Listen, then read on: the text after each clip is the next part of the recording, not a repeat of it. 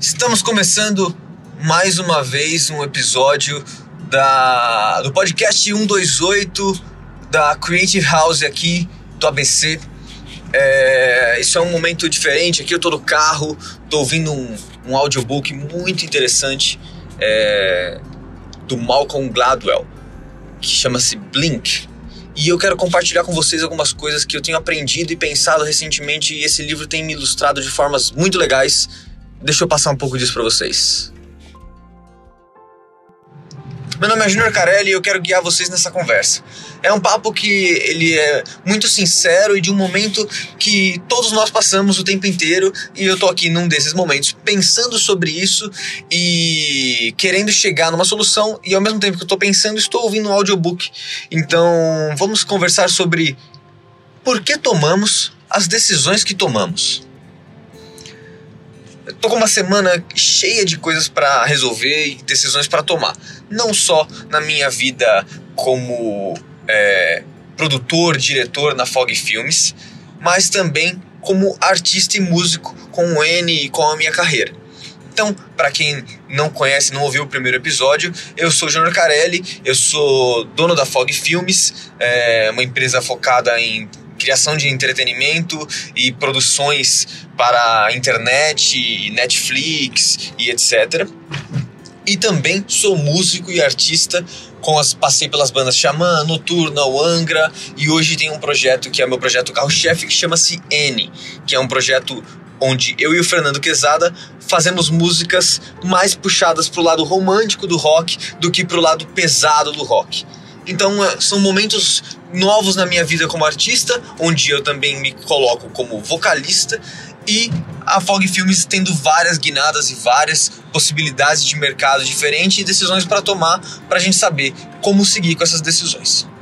O Blink, o livro, ele fala sobre intuição.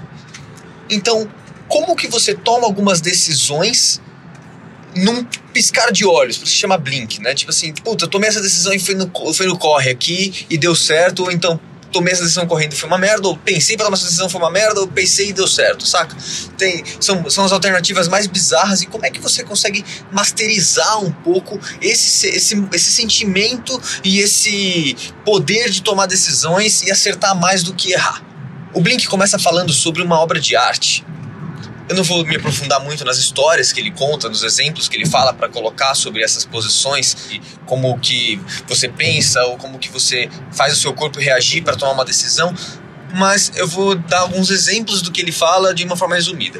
A primeira é que ele começa o livro é falando sobre é, uma obra de arte super cara que um cara falou que tinha uma, uma amostra de uma escultura é muito rara e essa escultura passou por um monte de teste para saber se ela era real, se ela era uma cópia, se ela era um fake, se ela era uma adaptação, se ela passava nos critérios mais científicos, nos critérios dos caras mais é, bem posicionados sobre compra de arte. Era uma obra que estava sendo vendida para o Louvre, tipo o maior museu do mundo lá em Paris. Então, é, imagina o cuidado que os caras não estavam tendo para investir milhões numa obra que teria a chance de ser um fake, teria a chance de ser um golpe. Então eles passaram pelos caras mais criteriosos. Foram dois anos só de preparação para saber se aquilo lá era realmente uma escultura oficial de como eles estavam tratando. No primeiro dia de exposição dessa obra, eles compraram. Tá? Então, basicamente, os cientistas deram ok, os especialistas deram ok. Quando eles abriram o museu, que foram as pessoas que são críticas de arte, as pessoas que consomem arte na sua pureza, não, no, não no negócio da arte. Eles compram arte para ter uma peça de coração, para a emoção deles fazer sentido. Quando essas pessoas viram essa escultura, eles falaram: hum, tem alguma coisa errada. E aí, imagina a bandeira que não levantou. Que loucura que não foi a hora que os caras começaram a falar: gente, tem alguma coisa errada nessa escultura aí. E acabou que no final das contas, a porra da escultura era falsa. Bicho, parte daí o princípio do intuição, descrito no Blink, no livro. É, é, é tão impressionante que assim, Os caras foram tecnicamente aprovar e tentar mexer ali, mexer lá. Só que na hora que chegou os caras que consomem do jeito mais puro aquilo ali, que estão em contato sem passar pelo business, sem passar pelo pelo pelo material bruto, humano, é, é, sabe, aquelas pessoas que consomem na pureza, só que consomem há muito tempo na pureza, sabe, aquele cara que olha para as obras de arte, admira uh, e ele vai lá para comprar porque ele quer deixar na sala dele, porque ele quer deixar no museu particular dele, são pessoas que obviamente têm um poder aquisitivo alto, que estavam olhando ali, porque são consumidores de arte top of mind, assim, né, as, as, as artes caras do mundo, coisas muito raras, que só tem um ou dois, saca? Então são pessoas que não vão uh, julgar só por julgar, eles vão julgar porque eles possivelmente têm um poder de compra em cima daquilo, mas não como talvez como business mais para frente para revender, sei lá, mas o cara tem uma paixão ali para estar tá comprando arte, né? Porque para mexer com o business da arte ou você tem paixão ou tem o que fazer. E aí quando esses caras falaram, mano, isso aí é fake. E não sei dizer porquê. isso é a intuição de tanto fazer, de tanto ver, de tanto estar tá em contato com aquilo, alguma coisa incomodou. E aí, os cientistas foram lá, fizeram os últimos testes mais modernos e descobriram que era realmente uma cópia. Que basicamente era uma cópia lá de trás mesmo. Era um, um, um o cara que tinha, ele, ele não sabia que era uma cópia também, basicamente. Então, começa daí o, o, o princípio de, cara, será que você precisa pensar tanto para tomar algumas tomadas de decisões? Será que aquele momento onde você teve aquele insight, aquele reflexo, você fala, hum, era isso, devia ter confiado na minha intuição, sabe? Como é que você saca se você tá fazendo certo ou não, né? Como é que você sabe se você tá rolando isso ou não? Tem N possibilidades disso acontecer. De ser certo ou não. Algumas pessoas dizem que tomadas de decisão de grandes empresas, por exemplo, os caras ficam apertados para ir no banheiro. Porque isso traz uma distinção primitiva no corpo onde você precisa acertar a tomada de decisão porque você está num momento de urgência. Ó a técnica que existe, que, que, coisa de louco, né? Então, tipo, os caras esperam para tomar a decisão no último segundo, a hora que o banheiro já tá, tipo, explodindo, não dá mais para aguentar. E aí, quando eles pensam naquele assunto de novo, aquilo que vem é meio que uma, um jeito de você tentar atrair a intuição pro certo.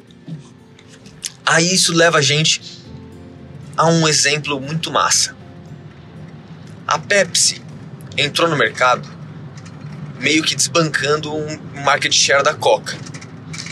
E os caras começaram a fazer algumas pesquisas de gosto, tipo assim, a Coca tinha mais mercado, a Coca tinha mais poder de, de advertising, de propaganda, mas a Pepsi estava tomando um, uma fatia relevante do mercado deles.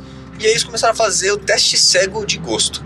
Botaram dois copinhos lá, com um com Coca, um com Pepsi, a pessoa não sabe qual que ela tá tomando, e ela tem que dizer qual que ela gosta mais. Basicamente, o número é 43% das pessoas gostavam de Coca, 57% gostavam de Pepsi. E aí imagina o choque que isso não foi com a Coca sendo mandatória de mercado há muitos anos, entrando um concorrente que tirou ali uma fatia deles com a pesquisa que eles fizeram os grandes executivos da Coca começaram a pedir para que, as pessoas, para que os, os químicos lá fossem e mexessem na fórmula original da Coca que nunca tinha sido mexida. Eles vieram com uma nova Coca. Depois de pesquisas, meses e etc eles vieram com um sabor que eles viram que estava começando a chegar nesse sabor um jeito que eles estavam próximo do que estava chegando esse novo sabor versus Pepsi e eles falaram: acho que esse é o sabor que a gente pode botar a teste de novo. E eles botaram a teste, dessa vez com mais pessoas, o mesmo teste cego. E a Coca ficou 67% na frente da Pepsi. Ah, eles comemoraram absurdos. E a, os executivos da Coca foram fazer um lançamento desse novo produto no mercado, dizendo que eram o que eles tinham de mais certeza que eles já fizeram com a marca Coca-Cola era esse movimento de New Coke era o que era mais assertivo. Portanto, que eles pesquisaram e fizeram. Acontece que a hora que lançaram foi realmente muito mal aceito pela grande população. Inclusive tiveram manifestações contra a nova Coca. Olha que louco, os caras viciados em Coca. Os caras foram lá e fizeram uma manifestação de tipo, vocês estão loucos, vocês mexeram na Coca. Não é para mexer na Coca. E a Coca-Cola teve que voltar atrás, que eles estavam perdendo o mercado brutalmente. Então temos aqui dois exemplos, um do mundo das artes, um do mundo da, do, do, do mercado de alimentício, né? Mas do, do, do, business mais business que podia ter. Porque no mundo das artes ainda mexe um pouco com a emoção. Com a Coca, você está falando de uma mesa de presidentes falando: estamos perdendo dinheiro, muda essa porra, que a gente precisa voltar a fazer dinheiro. Então, é, temos dois exemplos aqui onde uma pessoa, as pesquisas falharam nessa, nesse, nesses pontos. Antes de dar o terceiro exemplo, que eu acho que é um, um exemplo musical, que é bem legal e que. Tem, tem mais dois exemplos, na verdade, um político e um musical. É, eu vou começar a contar um pouco de algumas coisas que o Blink vai deschavando, assim, e uma delas é: as pessoas, quando estão submetidas a um teste, quando elas estão submetidas a fazer alguma coisa em um ambiente controlado, elas tendem a não deixar a intuição agir e serem extremamente racionais. E aí, às vezes, a novidade impacta. Aí, às vezes, ela só está colocando uma opinião e não é realmente uma impressão real daquilo, é só uma opinião. Vários estudiosos dizem sobre isso que o linguajar do corpo, as expressões, o jeito que você se mexe, o jeito que você reage a algumas situações, ou auditivas, ou sensitivas, ou sonoras, é, vale muito mais do que a sua palavra explícita. Então, o teste mais real que podia ter, sentir a reação na rua da pessoa no dia a dia e tomando aquele gosto, hum, tem alguma coisa esquisita aqui. Ou então daquela pessoa que consome muito arte e olha e fala, eita, isso aqui tá, tá estranho, não é. Não, não, não é sincero, sei lá, sabe? Tem, um, tem algumas, algumas coisas que você não consegue influenciar a massa tentando pensar que você vai influenciar a massa. Você não consegue influenciar as pessoas tentando pensar que você vai influenciar as pessoas. Algumas coisas têm que ser intuitivas.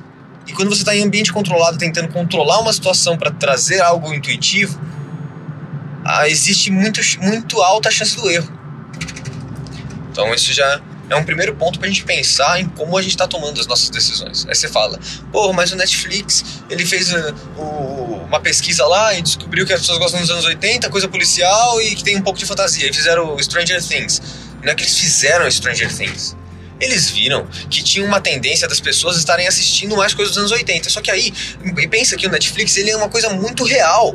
Ele é uma coisa muito bruta na raiz de da pessoa ter uma, uma, uma, sinceridade de intuição ali. Porque a pessoa tá na casa dela de um jeito cru, sem pensar, tô fazendo uma pesquisa. Ela tá assistindo o que ela gosta. Aí você começa a perceber que o que ela gosta faz muito parte do mundo dos anos 80. Às vezes não é nem porque você deu as estrelinhas lá, é só porque eles estão vendo que tá tendo muito acesso nas coisas dos anos 80. E aí você começa a parar pra pensar pô, tá tendo muito acesso no começo dos anos 80. Isso aqui é, é esse poder do que você faz na sua, no seu computador para as empresas de, de pesquisa é muito forte, é muitíssimo poderoso. De um jeito que é nunca visto antes na sociedade. Por quê? Porque você está sendo extremamente sincero no que você está fazendo ali atrás do seu computador. Por mais que você seja um fake, você está sendo um fake sincero, que consome real aquilo lá. Então o Netflix ele sacou isso e ele não foi lá e encomendou um produto. Ele foi lá e viu alguém que estava fazendo um produto já com aquelas características. Você sacou a diferença? Já existia um produto com aquelas características que se encaixavam no que eles estavam percebendo no algoritmo. E eles falaram, vamos dar uma chance mais para esse cara do que para um cara que está muito fora dos algoritmos hoje. E esse é o papo. Então, é, voltando agora, com esse breve parênteses dos primeiros feedbacks que você começa a ter de quando você está falando com as pessoas sobre como as pessoas reagem às suas pesquisas. Então a gente pode estar tá falando disso de controle de massa ou a gente pode estar tá falando isso com as suas decisões na sua família.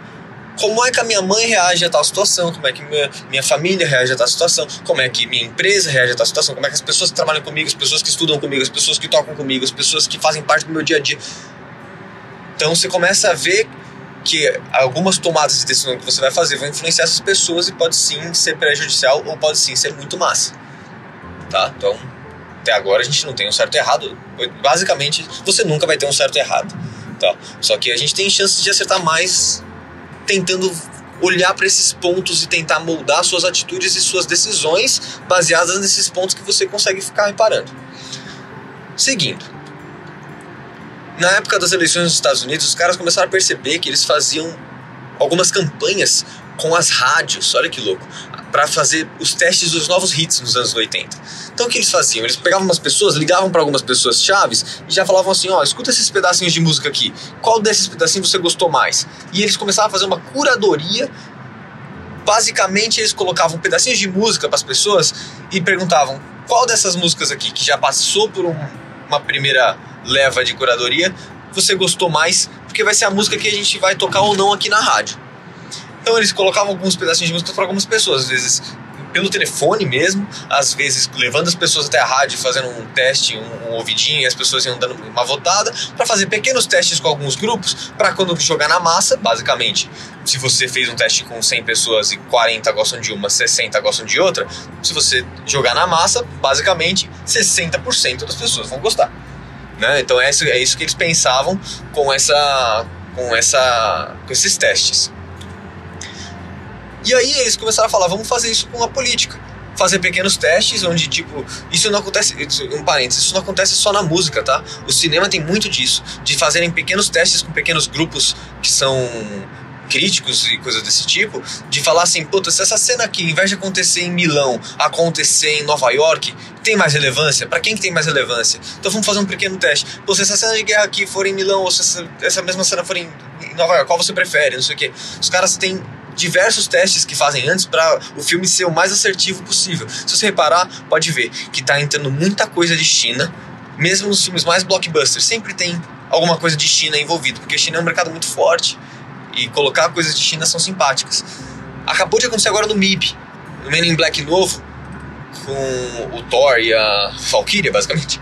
Eles colocaram no Brasil o Sérgio Malandro. Um, um easter eggzinho, tem uma ceninha que aparece o Sérgio Malandro. Na Europa é outro cara, nos Estados Unidos é outro cara. Então isso foi só no Brasil.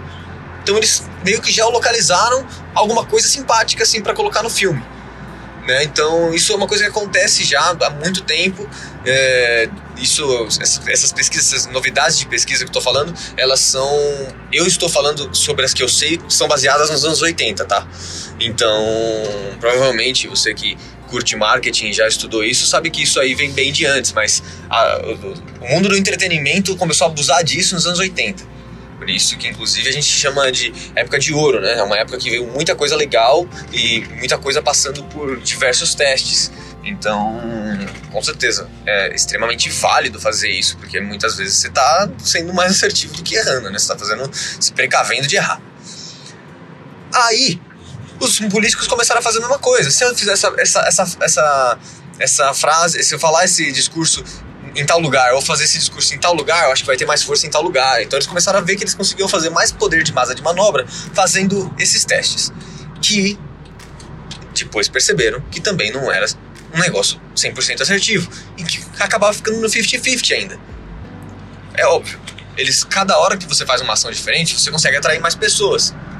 Mas aí você desagrada outras. Então acaba sendo uma, é uma balança muito difícil de que quando o cara percebe, ele fala: Não, cara, essa galera aqui, eu conheço essa galera, eu cresci com essa galera, eles vão gostar disso aqui.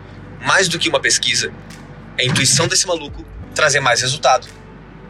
Então, quando uma empresa ou alguém pega alguém que fala assim: Ah, qualquer um faz isso, não sei o quê, ou você fala assim: Não, vamos pegar alguém que está mexendo com isso faz tempo porque essa pessoa está com expertise, mas não é só expertise. Essa pessoa já está vivendo tanto aquilo ali que ela pode trazer coisas muito inovadoras simplesmente por vivenciar aquilo muito tempo, simplesmente por orar por aquela arte e falar, hum, isso é fake. Ou por falar, não, pelo amor de Deus, não fale, no, não fale sobre esse assunto no Texas, fale sobre esse assunto em outro lugar, porque no Texas, eu morei no Texas, e no Texas os caras vão contra você se você falar isso lá. Por mais que as pessoas numa pesquisa possam falar, não, fala sobre isso aqui, acho que vai ser legal. No fundo, no fundo, não vai. Então, olha o poder que essa intuição está tendo e como que a gente está falando agora de um próximo parênteses, que é o poder da intuição está muito na vivência, mais do que no, no que você acredita, é no que você vive. Então, o que você estuda muito, o que você masteriza, o que você vivencia, o que você passa no dia a dia, isso te dá um poder de intuição muito mais forte do que qualquer outra tomada de decisão. Aí a gente volta naquele dilema: como que a gente ativa uma intuição e sabe que é a intuição falando ou coisa do tipo. Vamos chegar lá nesse próximo ponto ainda. Aí, a gente tem um exemplo musical. Tem um artista é, que começou a compor e um cara de uma super gravadora, não vou ficar falando os nomes e tal, não vou ficar fazendo uma pesquisa aqui, mas quem quiser, a fonte é o Blink, mais uma vez. Esse artista, ele tinha uma voz muito única e ele cresceu com o pai ouvindo música e era o pai ouvia muito jazz, o pai ouvia muito música de alta qualidade. É, tem um negócio na MTV lá na época, que nos anos 80, que era MTV 1, que era a, a MTV que todo mundo tinha acesso massa, e MTV 2. Os caras chamavam de MTV 2 mesmo, e era uma MTV para quem era já mais fã da música como arte, né? Então já tocava um jazz, tocava uma, uma música mais conceitual, assim, mais do que música para massa, mais do que a música radiofônica, né? E esse moleque cresceu com isso, cresceu com essas influências e quando ele começou a compor e começou a gostar de arte, os caras começaram a ouvir isso das gravadoras e falaram: Meu, isso é muito bom, tem um material muito rico aqui para ser explorado. Aí, os caras das gravadoras, os cabeças das gravadoras, que são pessoas intuitivas, que são pessoas que vivem disso, começaram a mostrar a música desse cara para outros caras das mesmas qualificações. Os caras do YouTube, os caras que mexiam com jazz na época. E esses grandes nomes, grandes players das gravadoras, os grandes players do mercado musical, estavam ficando apaixonados nesse maluco, falando: Meu, você é, é, um talento muito animal, não tem uma pessoa que escuta sua voz, você é a nova crista da onda que vai colocar música boa pra caralho no mercado. E aí eles começaram a ir pra. pra pro merchan do maluco. Gravar um single, aí ia começar a preparar um, um álbum pro cara. E aí quando gravou o single, os caras colocaram uma grana na rádio, sabendo que tinham essas pesquisas, né? Então eles fizeram o jabazinho, colocaram o programa na rádio, o, o, o programa não, desculpa, o, a música na rádio, e a música foi legal, foi bem executada e ficou ali com o poder do jabá sendo executado. Esse maluco conseguiu botar na MTV One, na MTV é, de mainstream a música dele, só porque os caras da MTV gostaram. E aí, olha que louco que aconteceu. Quando o cara começou a gravar o álbum valendo, tipo assim, agora álbum valendo. Vamos lá, 3, 2, 1, vamos começar a fazer o merchan. Bota os testes. E aí, parou de ser o jabá. E a influência da gravadora em falar, bota aí porque o menino é bom. E eles começaram a fazer os testes para saber quais músicas iriam, se as músicas da que estavam entrando em competição junto com ele para fazer o, o, o, mercado mainstream. Quem pensa que antes não tinha internet que você podia ir lá e falar quero fazer minha música na internet. Você tinha que pagar para aparecer, né? Então, pensa que na hora que isso começou a vir à tona, os caras começaram a fazer os testes e nos testes começou a ir mal. Os caras da gravadora apaixonados, todo mundo botando uma fé, os grandes players botando uma fé, começou a ir mal nos testes. Uma parte importante sobre o processo do Kena é que ele faz parte de um mundo onde a gente, onde as pessoas, né, não a gente, as pessoas não conseguiram é, categorizar a música dele. Então olha que louco, por mais que você esteja extremamente agradado daquilo, esteja te fazendo super bem, quando você fala sobre como rotular e você não consegue rotular para as pessoas, isso causa uma dificuldade brutal nas pesquisas. Então, isso foi um dos piores é, agravantes para a carreira do Kena. A música dele, as pessoas confundiam não ser categorizada, não ter tipo assim, você não conseguir chamar de rock, eu não consegui chamar de, de R&B, eu não consegui chamar de soul, eu não consegui chamar de jazz, um negócio muito inovador com ruim. As pessoas confundem o inovador com o ruim o tempo todo. por isso que algumas coisas, como por exemplo, produtos novos, às vezes os caras falam, ah, o mundo não está pronto para isso. Porque às vezes é uma novidade que não está ainda espalhada, e aí quando começa a ficar espalhada, as pessoas começam a entender aquilo como algo bom. Aconteceu isso com Kena. Ele era um artista que a intuição dos caras tops jogava ele para cima, mas as pesquisas jogavam ele para baixo por ele não conseguir rotular ele dentro de um, segmento de mercado. Olha só que linha tênue para criação e tomada de decisões de produtos. Se você parar para analisar um pouco a música do Kena, é, dá uma olhada no YouTube, KNNA, você vai ver que é uma mistura de Jamiroquai com uh, U2, com Limp Bizkit. É, ele, tem um, ele, ele, ele, é bem, ele é bem misturado assim mesmo. É massa, mas ele é realmente difícil de categorizar. Então você começa a realmente dar uma, uma analisada e fala, porra, por mais que os caras tenham gostado e colocaram nos testes, nos testes não foram tão bem, é, o que, que poderia ser moldado nesse produto para ele cair na graça do que é, pode ser esse teste do público? Porque, sinceramente, quando você escuta o som do Kena, ele tem uma dificuldade que é a mesma um pouco do Jamiroquai, assim, ele, ele tem uma, um requinte, uma, um pouco de maluquice que acaba não sendo tão digerível, assim, de prima, muitas vezes.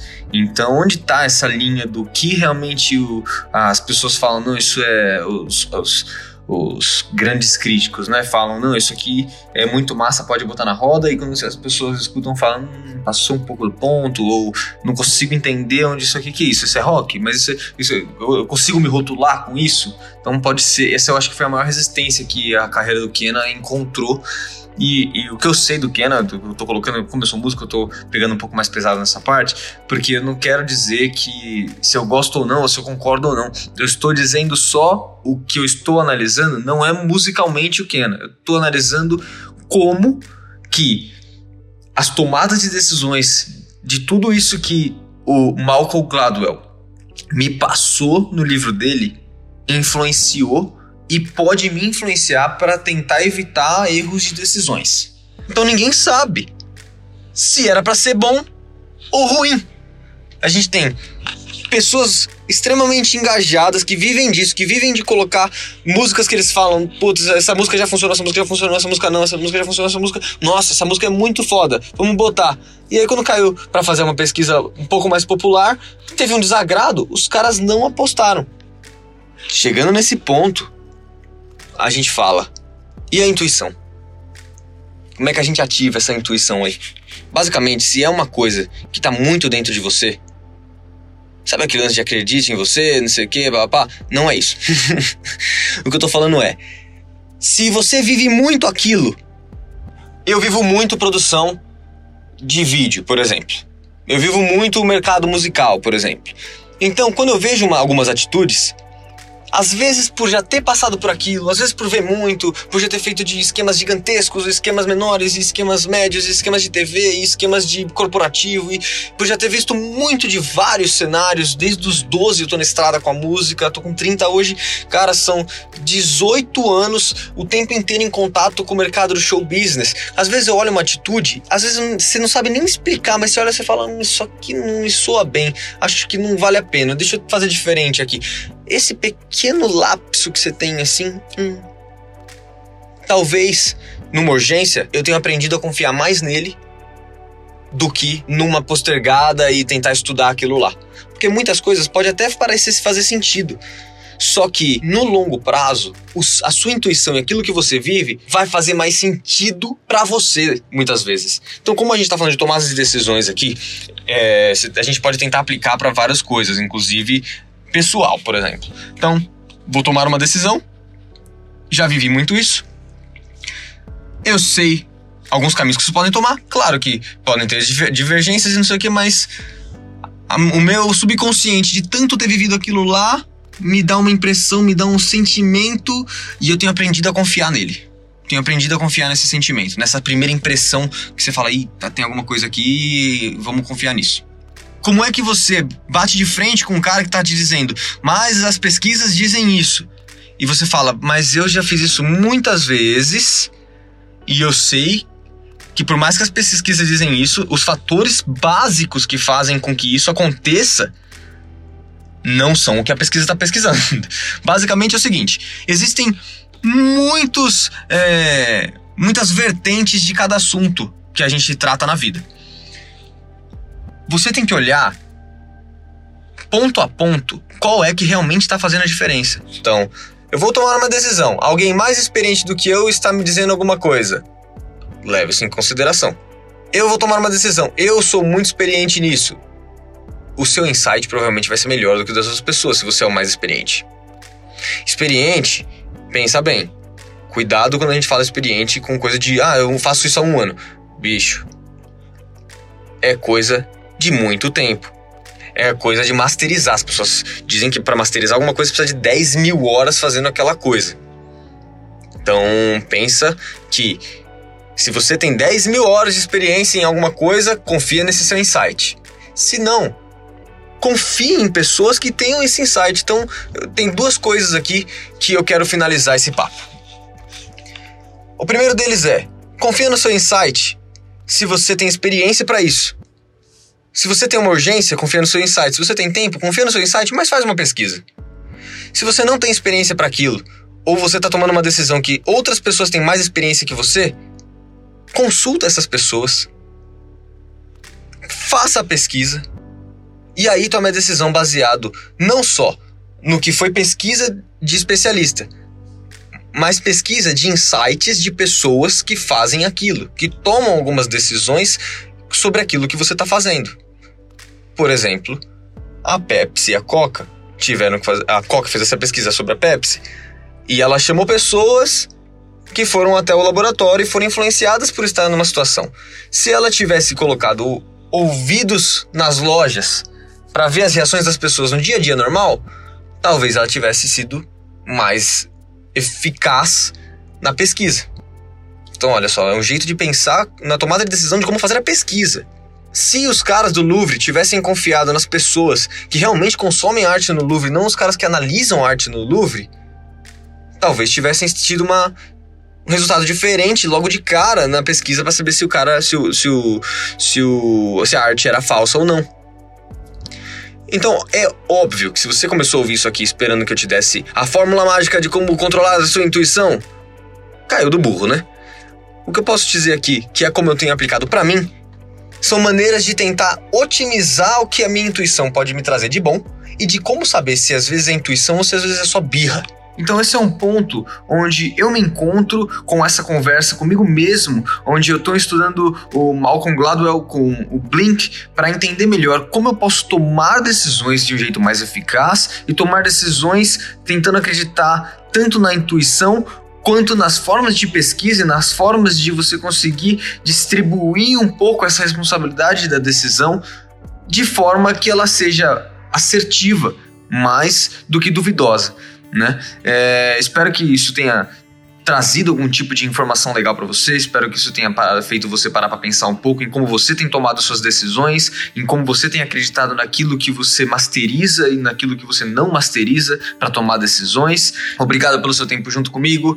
Então, eu espero você no próximo episódio do 128 Creative House Podcast, a casa criativa aqui do ABC, que nessa série traz um pouco sobre coisas da vida e já conversamos no primeiro episódio sobre como chegamos até aqui, né? Coisas que moldaram nossa vida. Nessa, nesse papo estamos falando sobre como tomar algumas decisões, algumas dicas de como conseguir fazer algumas decisões. A gente bate um papo no próximo episódio. Se tiver alguma consideração, alguma extra para colocar aí, coloca aqui nos comentários ou nas redes sociais, é, no Júnior Carelli, se me acha nas redes sociais, e quem sabe a gente não levanta essa bola de novo e faz mais um pedaço de podcast sobre as decisões que tomamos e como os tomamos.